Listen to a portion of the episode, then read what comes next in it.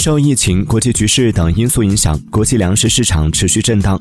在韩国，面粉基本都是由小麦加工而成。